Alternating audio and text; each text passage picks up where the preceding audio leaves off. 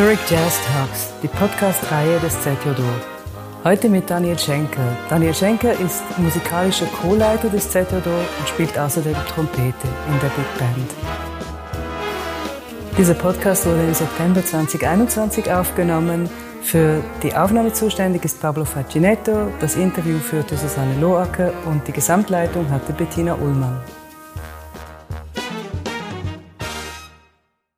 Dani Schenker, du bist Co-Leiter vom ZJO. Außerdem bist du aber noch Dozent an der ZHDK. Du mhm. unterrichtest dort.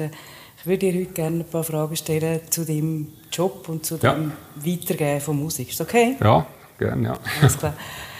Äh, wir machen das auf Hochdeutsch, damit uns Gut. möglichst viele Leute verstehen. Sag mal, bist du ein geduldiger Lehrer? Ähm, ich bin sehr geduldig.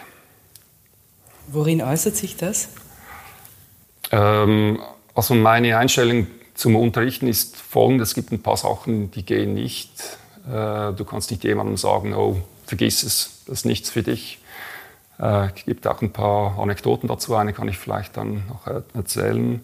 Ähm, ich denke, die, das hat mit der persönlichen Überzeugung zu tun, wie man etwas vermitteln möchte.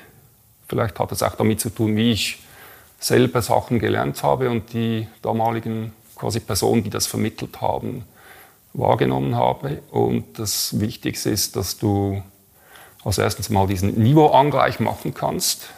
Du musst ähm, didaktisch musst du dich auf das Niveau des Schülers begeben. Das ist nicht so einfach. Es gibt sehr viele äh, Leute, die unterrichten, die können das nicht. Die verstehen nicht, wenn jemand das nicht direkt vom Blatt lesen kann.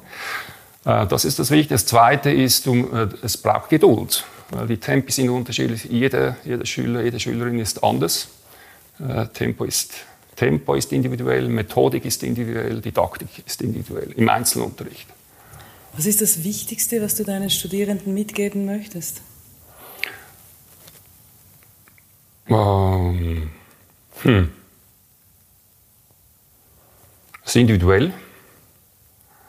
Das ist ein bisschen typenabhängig.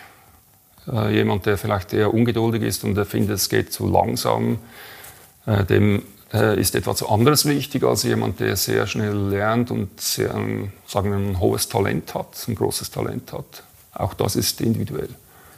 Bis zu welchem Grad kann man Musikalität denn überhaupt lernen? Ja, das ist auch wieder individuell. Ich staune jeweils, wenn äh, neue Studierende kommen, die sind vielleicht manchmal auch sehr jung, 17 hatte ich auch schon, 18, dann bis um die 20. Das ist unglaublich, wie, wenn sie arbeiten, wie viel sie, äh, also Fortschritt, wie viele Fortschritte sie in sehr kurzer Zeit erzielen. Also ich staune, das ist wirklich faszinierend. Ähm, das geht bis zum Alter im Schnitt 25, 26 und dann wird es ein bisschen schwieriger, ist auch noch möglich. Und dann, je älter man wird, also ich habe auch viele Erwachsene, es ist mir ein Anliegen, auch Amateure zu unterrichten, das mache ich ab und zu. Ähm, Dort wird es noch schwieriger. Also es ist diese, diese Möglichkeit, sich zu entwickeln und ähm, das ist wirklich altersabhängig. Und dann das Zweite, was halt ist, es gibt Leute, die sind einfach talentiert. Das ist so. Für diejenigen, die nicht so talentiert sind, hast du gemeinsam mit deinem Sohn eine App entwickelt. Erzähl uns ein bisschen was über diese App, bitte. ähm, Gehörbildung fand ich immer etwas Faszinierendes und alles, was ich eigentlich jetzt unterrichte, mache ich eigentlich nur daher oder ich kann das nur, nur daher, weil ich habe auch alles selber lernen müssen. Also ich bin weder ähm, auf dem Instrumentenputzelbaum Kind äh, noch gut Gehör, muss ich sagen, ich habe ein gutes Gehör. Aber äh, ich mag mich ja genau erinnern, als ich zum ersten Mal dann für die äh, Vorbereitung der damaligen Swiss äh, Jazz School mit dem Pianisten zusammen dann die Akkorde quasi zerlegen musste. Ähm, wie viele Bläser habe ich Probleme, hatte ich Probleme, die Grundtöne zu orten. Das ist ein, ein Phänomen. Das heißt, ich kenne eigentlich die, die Probleme, die, die, die viele Studierenden haben. Und daher haben wir dann äh, jetzt, das war vor einem Jahr im Lockdown, haben wir begonnen, eine, eine App zu programmieren, die ein paar äh, Übungen dazu eigentlich dar, äh, darbietet. Und die haben wir auch seit Januar in, mit einem Prototypen im Einsatz an der ZHDK. Und jetzt seit äh, drei Wochen gibt es die App im Store. Da kann ich kurz einen Werbeblock äh, machen. ET minus Ear Trainer heißt die App und die ist erhältlich und kostet 6 Franken. Das ist nicht so viel. Cappuccino in Zürich ist manchmal teurer. Das heißt, du musst jetzt ein bisschen weniger geduldig sein mit deinen Studierenden. Ich würde trotzdem die Anekdote noch wahnsinnig gern hören. Ja, ah, diese Anekdote, okay.